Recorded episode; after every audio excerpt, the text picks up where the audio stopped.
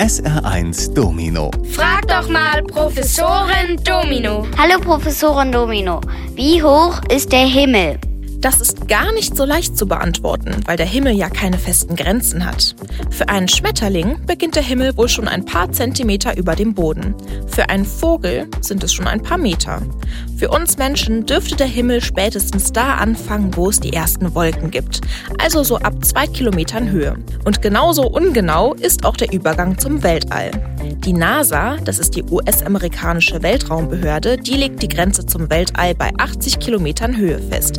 Die internationale Weltraumbehörde dagegen spricht von 100 Kilometern. Also lass uns einfach sagen, der Himmel ist ungefähr 100 Kilometer hoch.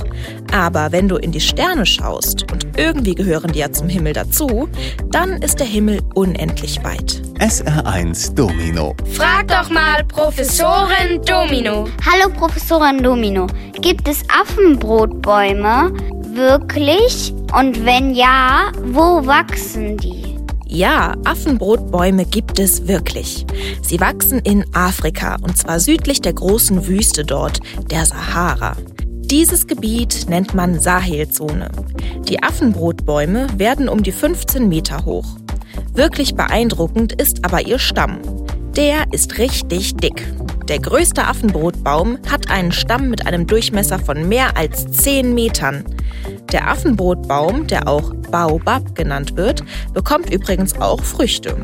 Die hängen an Stielen und können ziemlich groß werden. 25 bis 50 Zentimeter. So richtig lecker sind sie wohl aber nicht. Eher sauer und mehlig. Gesund sind sie trotzdem, weil viel Vitamin C drin ist. Deshalb werden sie auch gerne von Affen, Antilopen und Elefanten gefressen. SR1 Domino. Frag doch mal Professorin Domino. Hallo Professorin Domino, was genau ist eigentlich Asyl?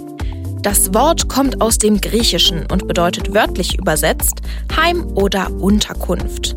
Wenn wir von Asyl sprechen, meinen wir aber mehr als das. In vielen Ländern der Welt herrscht Krieg. Das ist für viele Menschen ein Grund, ihr Land zu verlassen.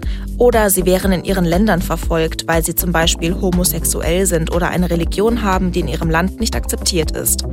Manche von diesen Menschen wollen dann gerne in Deutschland Asyl bekommen.